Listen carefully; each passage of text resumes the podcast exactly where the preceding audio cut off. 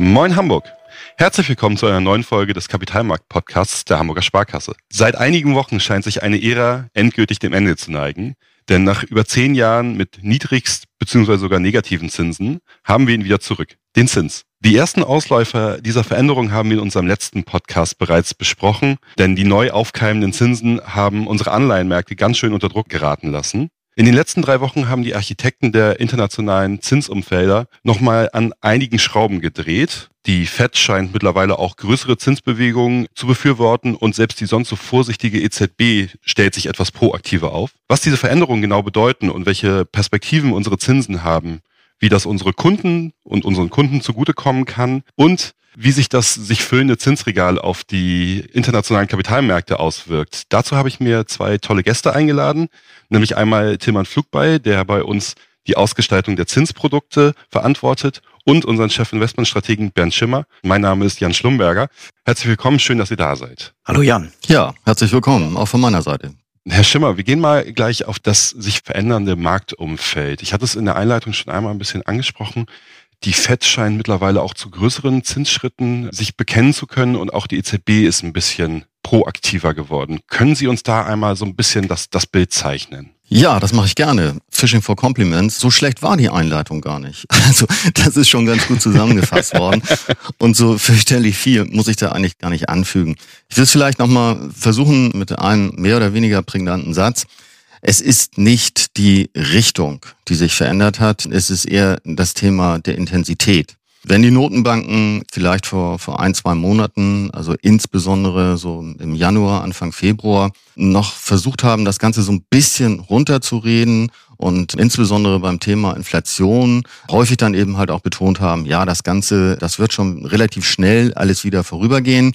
Man hat da dann diesen Begriff geprägt transitorisch dann wurden da mittlerweile die Geräte gewechselt. Also davor haben wir also mit kleinen Handschaufeln gearbeitet und jetzt arbeiten die Notenbanker eher mit Bulldozern. Sie haben das klare Bekenntnis gegeben, sie nehmen das ernst und das ist nun mal am Ende ihre Kompassnadel und das ist das, was sie, was sie eben halt auch bewerkstelligen müssen, nämlich das Vertrauen in das Thema Geld nicht abbröckeln zu lassen. Es ist ja durchaus noch gegeben, aber es ist eben halt auch so weit gediehen, dass man schon sagen muss, da muss was passieren. Und das haben sie auch klar und deutlich gemacht. Das heißt, die Bekenntnis, alles zu tun, und wirklich alles zu tun, dass die Inflation wieder in Richtung Zielkorridor läuft. Und das ist eigentlich weltweit bei den größeren Notenbanken irgendwo so um die zwei Prozent. Die Amerikaner sind vielleicht leichter drüber, bei zweieinhalb Prozent. Das ist das große Ziel. Und ich denke mal, das werden sie auch schaffen. Logischerweise muss man auch sagen, das Ganze hat auch einen Preis. Denn das, was vorher gut war, viel Liquidität, niedrige Zinsen, das hat natürlich stimuliert. Das hat den Immobilienmarkt stimuliert, das hat die allgemeine Wirtschaft stimuliert. natürlich ist es so, es ist relativ einfach für die Notenbanken, einfach so schnell und so dramatisch die Zinsen zu erhöhen, dass das entsprechende negative Auswirkungen hat. Ähm, so, und dann kommt dieses R-Wort auch relativ schnell in den Munde. Das heißt, das Ganze könnte dann eben halt in eine Rezession münden. Und genau das wollen die Notenbanken natürlich vermeiden. Und das ist vielleicht die Kunst, ähm, jetzt die Zinsen zwar kräftig und dementsprechend auch, auch wirklich nicht nur mit Worthülsen zu bekämpfen, sondern etwas zu tun, aber eben halt dann am Ende auch zu erkennen, dass es dann ausreichend ist. Also das Thema Intensität hat sich verändert. Ansonsten stehen wir in etwa da, was auch die Prognosen von uns anbelangt, die wir bei unserem letzten Podcast kurz genannt haben.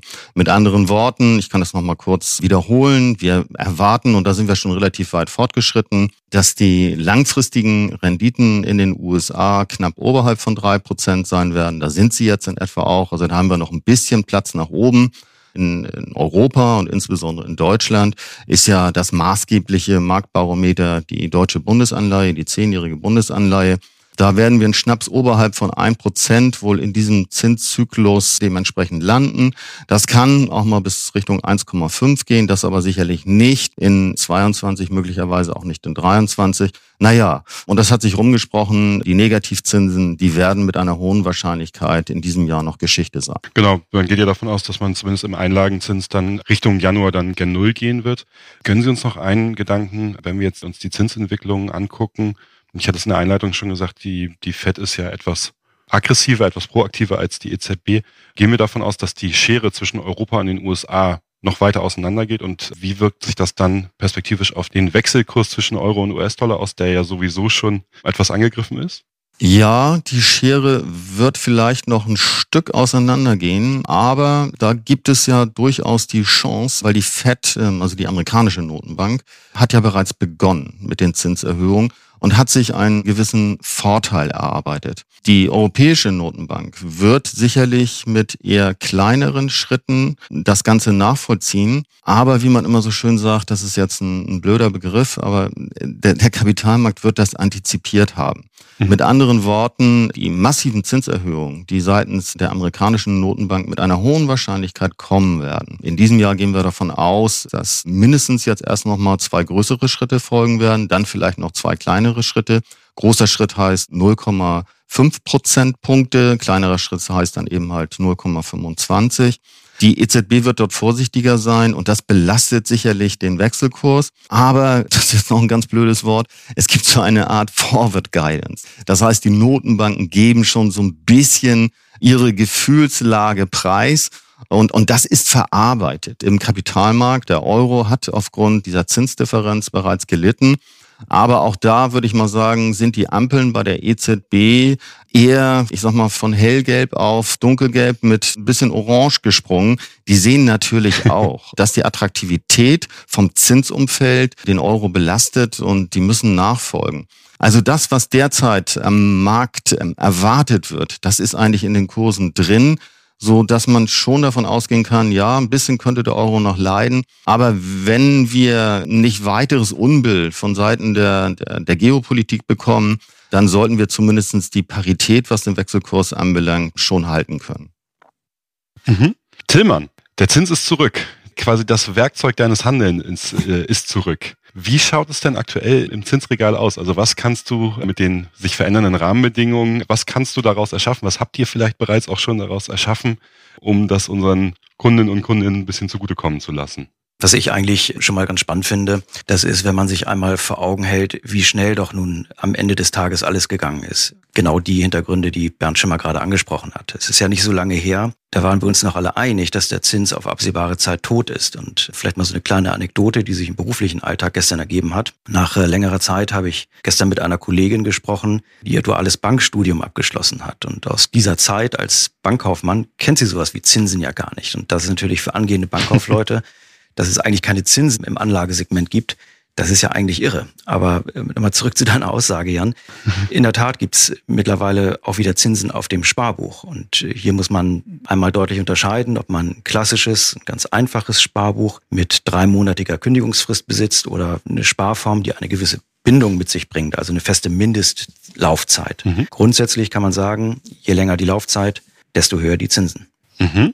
Du hattest es schon gesagt, äh, das ist tatsächlich auch eine, eine Erfahrung, die ich gemacht habe. Der Zins ist gerade bei ja, jüngeren Menschen in unserem Berufskreis, ist der gar nicht mehr so verankert. Aber es ist natürlich auch in der Natur der Sache. Man kommt aus einer Zeit, ich glaube, wann haben wir angefangen damit, dass die, dass die Zinsen so weit nach unten gegangen sind? Über zehn Jahre ist es mittlerweile her. Das heißt, man kommt aus einer Zeit, wo es einfach das nicht mehr gibt. Aber diese Zeit ist jetzt ja hoffentlich dann beendet und damit dann auch für die meisten oder ein Großteil der Deutschen, ich habe nochmal ein, zwei Zahlen mitgebracht, denn ähm, über 43 Prozent der Deutschen laut einer Studie ähm, aus 2021 äh, sparen weiterhin und haben auch in den letzten Jahren weiterhin auf Sparkonten gespart. Das im Vergleich nur zu nur 17 Prozent, die in Wertpapiere bzw. in Aktien gespart haben. Ich glaube, mittlerweile liegen über zwei Billionen Euro auf deutschen Sparkonten. Und das, obwohl sie jetzt ja in den letzten zehn Jahren nicht unbedingt die renditereichste Anlageform waren. Was haben wir denn jetzt quasi noch so im Zinsregal, was das klassische Sparkonto, du hattest es eben gerade schon angesprochen, Tillmann, noch ersetzen kann, beziehungsweise was auch mit den aktuellen Zinssituationen arbeiten kann? Ich komme ja aus der Abteilung Wertpapierprodukte und da ist es jetzt, glaube ich, naheliegend, dass wir mal einen Schwenk in den Wertpapierbereich machen. Und im Wertpapierbereich gibt es ja nicht nur Aktien und Staatsanleihen, auch wenn über die sicherlich am meisten gesprochen wird und man am meisten darüber lesen kann in der täglichen Presse. Wenn wir jetzt mal gucken, Banken und sogar große Industrieunternehmen, die nehmen ja auch Kredite auf, indem sie Wertpapiere emittieren. Und die haben in der Regel eine festgelegte Laufzeit und am Ende der Laufzeit, wenn also diese Anleihen dann fällig sind, dann wird das Geld zurückgezahlt. Und für diesen Kredit zahlt die Emittentin, also die Bank oder das Unternehmen, dem Anleger Zinsen. Mhm. Diese Anleihen, die legen wir auch für unsere Kundinnen und Kunden auf. Das machen wir sogar sehr regelmäßig. Und hier hat sich in der Tat eine ganze Menge getan in den letzten Monaten. Nochmal diese, diese Dynamik oder diese Dramatik der Bewegung nochmal zu verdeutlichen. Um den Jahreswechsel, der nun wirklich nicht lange her ist, da lagen wir noch kurz über null Prozent. Und äh, wenn wir uns mittlerweile so die längeren oder die mittleren Laufzeiten angucken, von mittleren Laufzeiten sprechen wir im Laufzeitbereich zwischen drei bis sechs Jahren. Mhm. Da haben wir mittlerweile Renditen, die zwischen 1,15 und 1,65 liegen. Mhm. Pro Jahr wohlgemerkt. Und im langfristigen Bereich, wenn wir uns mal jetzt so auf die zehn Jahre vielleicht mal fokussieren, dann haben wir da mittlerweile sogar die zwei Prozent geknackt. Also da ist schon eine ordentliche Dynamik da drin. Das ist ja insofern auch eine ganz gute Nachricht, wenn wir uns angucken, das, was Ben Schimmer einleitend noch mitgesagt hatte. Wir wollen uns ja langfristig auch, was die Inflation angeht, wieder gen der Zielwerte, also gen zwei Prozent in Europa, vielleicht 2,5 Prozent in den USA bewegen. Das heißt, können wir uns perspektivisch auch wieder eine positive Realverzinsung vorstellen, mal als Frage in die Runde gesprochen? Naja, vorstellen, vorstellen können wir uns vieles. Wünschen tun wir uns das sowieso, äh, weil das ist ja, machen wir uns nichts vor, das ist die alte Normalität. Wir haben sehr, sehr erfolgreich in der gesamten, und die ist ja nun wirklich lang andauernd gewesen. Jetzt haben wir eine Zeitenwende, aber wenn ich mal die komplette Nachkriegszeit sehe, da haben wir natürlich immer eine positive Realverzinsung gehabt. Das heißt, wir haben durchaus Zeiten gehabt, haben wir Inflationsraten gehabt, ähnlich hoch wie heute, fünf, sechs, sieben Prozent. Ist noch gar nicht so lange her. Zur Wiedervereinigung waren die Raten auch so hoch. Aber da haben wir Zinssätze gehabt, die waren bei acht oder neun Prozent. So werden wir das wiederbekommen. Da würde ich mal ganz, ganz klar sagen, nee, das glaube ich nicht. Also was sicherlich ein großer Fehler ist, zu sagen, na, die Inflation ist bei sieben Prozent. Nun warte ich doch einfach mal ab, dass wir Zinssätze bekommen, die bei acht Prozent sind. Also ich wünsche uns das nicht, ähm, weil das würde schon bedeuten, dass wir erhebliche Probleme bekommen bei dem Thema Geldwertstabilität. Also da muss sehr, sehr viel im Argen sein und das ist, spricht auch nicht wirklich viel dafür, dass wir es bekommen werden. Das ist ein, ein Punkt und ein weiterer Punkt. Kann man das möglicherweise auch ein bisschen mit dem Blick in die Zukunft erklären. Also es gibt ein Phänomen am Kapitalmarkt und dieses Phänomen heißt Inflationserwartungen. Das heißt, man kann am Kapitalmarkt die Inflation von morgen und übermorgen handeln. Und was heißt das nun konkret? Dass Marktteilnehmer sich einigen durch einfach Angebot und Nachfrage, dass, dass halt ähm, unterschiedliche Meinungen dort zusammenkommen und sich ähm, auf einen Inflationssatz in der Zukunft einigen. Und da ist es so, dass diese nach vorne gerichteten Inflationsraten, Inflationserwartungen, und das ist eine gute Botschaft, eben halt nicht mehr bei sieben oder acht Prozent sind, wie die heutigen Inflationsraten, sondern dass sie sich, ich sag das mal auch jetzt über einen großen Daumen, groben Daumen, bei zweieinhalb Prozent einpendeln. So kann man natürlich sagen, mein Gott, wenn ich jetzt anderthalb Prozent Zinsen bekomme, ich habe eine Inflationserwartung von zweieinhalb Prozent, dann bin ich erstens nicht mehr so fürchterlich weit weg von einer positiven Realverzinsung. Also dadurch wird das Ganze ein bisschen relativiert. Der zweite Punkt ist natürlich, das ist vielleicht auch nochmal ganz, ganz wichtig, bei dem Thema Zins ist es meistens nicht gut zu warten. Denn jeden Tag, wo ich nichts tue, bekomme ich eben halt auch keine Zinsen. Und wenn ich jetzt wieder Zinsen bekomme, ist es, glaube ich, ein Stück weit wirklich anzuraten, jetzt eben halt auch anzufangen. Diesen Zinsstock will ich ihn einfach mal nennen, dann wieder aufzubauen. Also Inflationserwartungen zeigen deutlich, dass die Inflation wieder zurückkommen wird, eher auf die längerfristige Perspektive. Das werden wir mit einer hohen Wahrscheinlichkeit noch nicht in 2023 im vollen Umfang erreichen können. Aber in den Jahren danach sollten wir wieder gemäßigte Inflationsraten haben und dann ist das Thema Realverzinsung auch schon wieder in, in einem komplett anderen Lichte zu sehen. Sie hatten es eben gerade schon gesagt, da würde ich gerne nochmal auf unseren Podcast von vor drei Wochen verweisen, ähm, das Thema Anfangen und eine Fälligkeitsstruktur aufbauen, Laufzeitstrukturen aufbauen. Das finde ich, haben Sie da sehr, sehr schön ausgeführt. Thema nochmal in deine Richtung. Du hattest es angesprochen, die Dynamik hat zugenommen und die Veränderungsgeschwindigkeit hat zugenommen. Und auch das etwas äh, auf einem Level, den es in den letzten zehn Jahren nicht gab. Das heißt auch Produkte, die extra dafür gebaut sind, also ich spreche von Floatern, Linkern etc., die extra dafür da waren, an Veränderungen teilzuhaben oder zu partizipieren, die waren in den letzten Jahren ja so gut wie nicht gefragt. Hat sich denn auf der Ebene auch schon wieder eine Veränderung ergeben? Sind diese Produkte mittlerweile wieder interessant geworden? Oder ist das dafür noch zu früh? Da muss ich jetzt insofern mal zumindest mal sehr breit grinsen, weil du gerade sagtest, dass diese Produkte da waren. Also diejenigen, die für die Produktversorgung der Banken hier zuständig sind, mhm. wo wir so ein bisschen mit der Zunge schnalzen, das ist natürlich genau die Tatsache, dass wir eine weitere Assetklasse wieder dazu gewonnen haben. Also etwas, was über die letzten Jahre tatsächlich keine sinnvollen Produktkonstellationen zugelassen hat. Da lag der Fokus eben ganz deutlich auf Aktien- und Währungsprodukten. Jetzt, da jetzt die Zinskomponente wieder dazu gekommen ist, können wir natürlich tatsächlich auch wieder im strukturierten Bereich Produkte anbieten. Ein strukturiertes Produkt versucht immer aus dem bestimmten, dem besonderen Marktumfeld oder das besondere Marktumfeld, was wir haben, für sich nutzbar zu machen, indem bestimmte Features in das Produkt eingebaut werden, die im jetzigen Marktumfeld besonders lohnenswert sind, um es vielleicht mal so zu sagen. Du hattest gerade gesagt, Partizipationen, Linker und so weiter, um das vielleicht nochmal so ein bisschen, bisschen leichter verdaulich zu machen. Ganz einfach, wer als Anleger an steigenden Zinsen profitieren möchte, der kann das am besten erreichen, indem die Verzinsung eines Produktes laufend an die Marktgegebenheiten angepasst wird. Mhm. Da spricht man dann eben nicht mehr von festverzinslichen Anleihen, das, was ich vorhin gerade genannt habe, als ich dieses mittlere Laufzeitensegment beschrieben habe, sondern das sind variabel verzinsliche Anleihen. Im Marktjargon oder im Fachjargon werden sie auch Floater genannt. So, und eine Anleihe, die zum Beispiel ihre Verzinsung aus einem variablen Zinssatz wie dem Euribor bezieht, wird je nach Ausgestaltung in der Verzinsung alle drei, sechs oder zwölf Monate an die aktuelle Höhe des Euribors angepasst. So, jetzt muss ich wahrscheinlich den Zuhörerinnen und Zuhörern nochmal erklären, was der Euribor ist. Das, das, das wäre meine nächste Frage gewesen, ja. ich helfe, wo ich kann. Das ist ein offizieller Referenzzins für Termingelder zwischen Banken. Und diese Euribor-Zinssätze, die hängen an ihrer Entwicklung sehr stark an den EZB-Zinsen. Das heißt also, wenn Frau Lagarde sich dann in hoffentlich naher Zukunft dazu durchringt, die Zinsen anzuheben, also die EZB-Zinsen anzuheben, wir gehen davon aus, das sollte noch in diesem Jahr passieren, dann steigen üblicherweise auch die Euribor-Zinssätze und dann steigt auch die Verzinsung des Floaters bei der nächsten Zinsanpassung. So, und was das Ganze jetzt zu einem strukturierten Produkt werden lässt, man kann eben noch diese besonderen Zusatzfeatures mit einbauen, indem man sagt, es gibt zum Beispiel eine garantierte Mindestverzinsung dabei. Sprich, für den Fall, dass die Euribor-Zinssätze wieder sich südwärts bewegen sollten, weil die Erwartungen jetzt doch anders kommen sollten, dann hat der Anleger eine garantierte Mindestverzinsung. Mhm. Oder zum Beispiel, wenn man sagt, ich gebe einen Teil der potenziellen Entwicklung nach oben, die gebe ich auf, dann kann ich eine Zinsobergrenze einbauen und kriege dafür eine Vergütung, die wir dann umbauen als zum Beispiel höhere Mindestverzinsung. So, jetzt gucken wir hier aber auf den Bereich der Geldmarktzinsen. Und jetzt würde ich aber gerne auch nochmal auf den langfristigen Kapitalmarkt gucken, nämlich die langfristigen Kapitalmarktzinsen. Ich habe jetzt gerade erklärt, wie der Geldmarktfloater funktioniert. Beim Geldmarktfloater den ich jetzt gerade beschrieben habe, hängt die Verzinsung vom Geldmarktsatz ab. Und es gibt auch die sogenannten Kapitalmarktfloater. Da ergibt sich die Verzinsung aus einem Kapitalmarktsatz, also einem, was ist da der Unterschied? Kapitalmarkt ist das langfristige Marktsegment und der Geldmarkt ist das unterjährige Marktsegment. Also Kapitalmarktfloater, da leitet sich die Verzinsung aus dem Kapitalmarktsatz ab, also einem Zinssatz für die ganz langen Laufzeiten.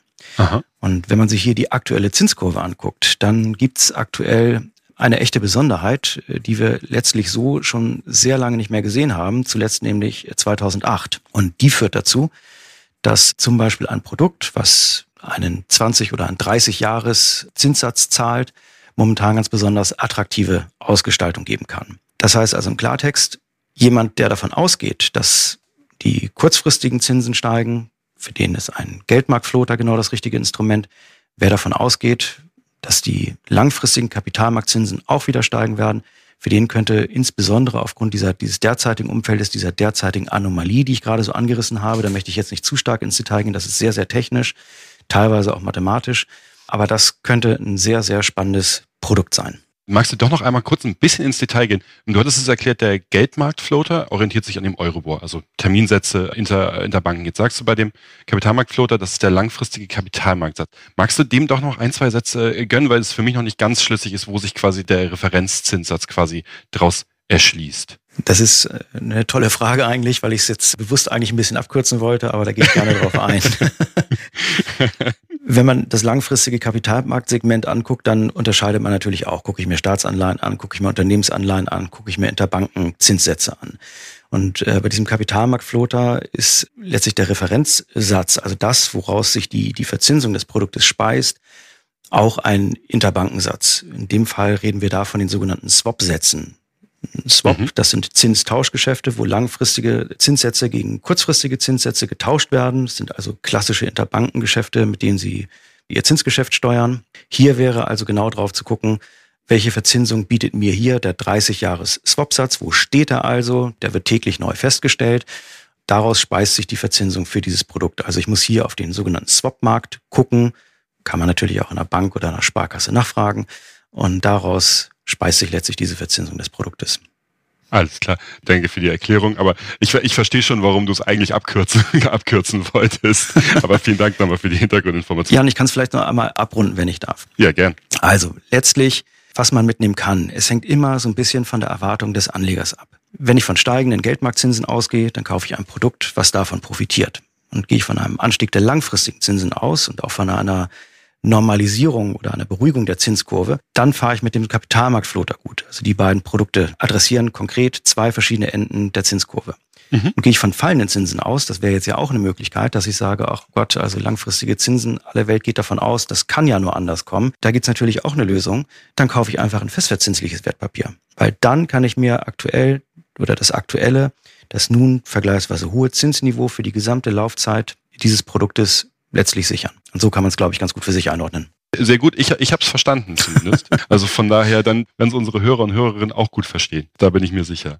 Ich würde gerne noch ein, zwei Gedanken mit euch teilen und ein, zwei Gedanken mit euch besprechen. Nämlich erstmal der Gedanke, wir haben jetzt den Zins wieder zurück. Je nach unserer Zinserwartung haben wir auch entsprechende Produkte dafür. Die hat äh, Tilman gerade sehr schön erklärt, auch die Intentionen, die dahinter stehen quasi mit dem Zurückkehren des Zinses verändert sich eine Maßgabe an den Kapitalmärkten, die in den letzten Jahren, Jahrzehnt, ja fast ausschließlich gültig war, nämlich das Wertpapier oder die Aktie ist alternativlos. Ist das wirklich so? Also haben wir mittlerweile wieder ein echtes Konkurrenzprodukt in Anführungsstrichen zu den Aktien und müssen wir hier entsprechend auch etwas in den Allokationen verändern? Vielleicht einmal in, in Ihre Richtung, Herr Schimmer. Ja, die Frage ist natürlich mehr als berechtigt und natürlich ist es auch richtig, alle Konzentration und so, so machen wir auch den, den heutigen Podcast auf das Thema festverzinsliche Wertpapiere, Zinsen zu lenken. So, jetzt komme ich natürlich auch ein Stück weit immer zu meiner eigentlichen Aufgabe zu sagen, es gibt dort nicht die Digitalität. Wir machen jetzt drei Jahre lang nur Aktie und dann machen wir die nächsten drei Jahre lang nur festverzinsliche Wertpapiere, sprich Zinsen. Völlig verkehrt. Wir haben eine, eine strategische Allokation und diese strategische Allokation sagt ja ein Stück weit auch schon der Name. Diese sollte sich eigentlich wenig ändern. Das heißt, die ist relativ fixiert. Was wir aber schon sehen, und das ist auch ganz eindeutig so, und jetzt kommen nochmal drei Begriffe nicht in Deutsch, weil man kann das irgendwie so gut in Deutsch äh, zusammenfassen. Was wird derzeit an den internationalen Kapitalmärkten, insbesondere in den USA, gespielt, in Anführungsstrichen? Das ist the big rotation. Also, mit anderen Worten, ähm, es findet ein Umdenken statt. Warum ist das so?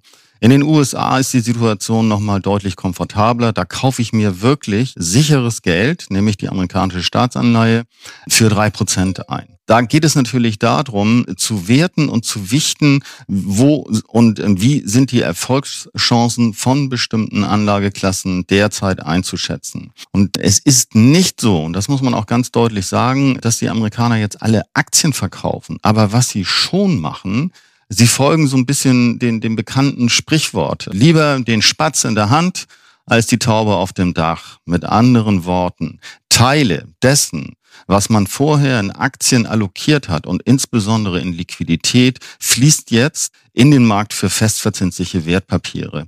Das heißt, das Gewicht von festverzinslichen Wertpapieren wird tendenziell eher wiederentdeckt oder B vielleicht auch ein Stück weit größer. Das heißt aber nicht, dass wir uns jetzt einen Ausverkauf der Aktie erlauben können. Denn da gibt es viele Argumente. Wir haben nach wie vor das Thema Sachwerte. Wir haben nach wie vor das Thema Dividendenrenditen.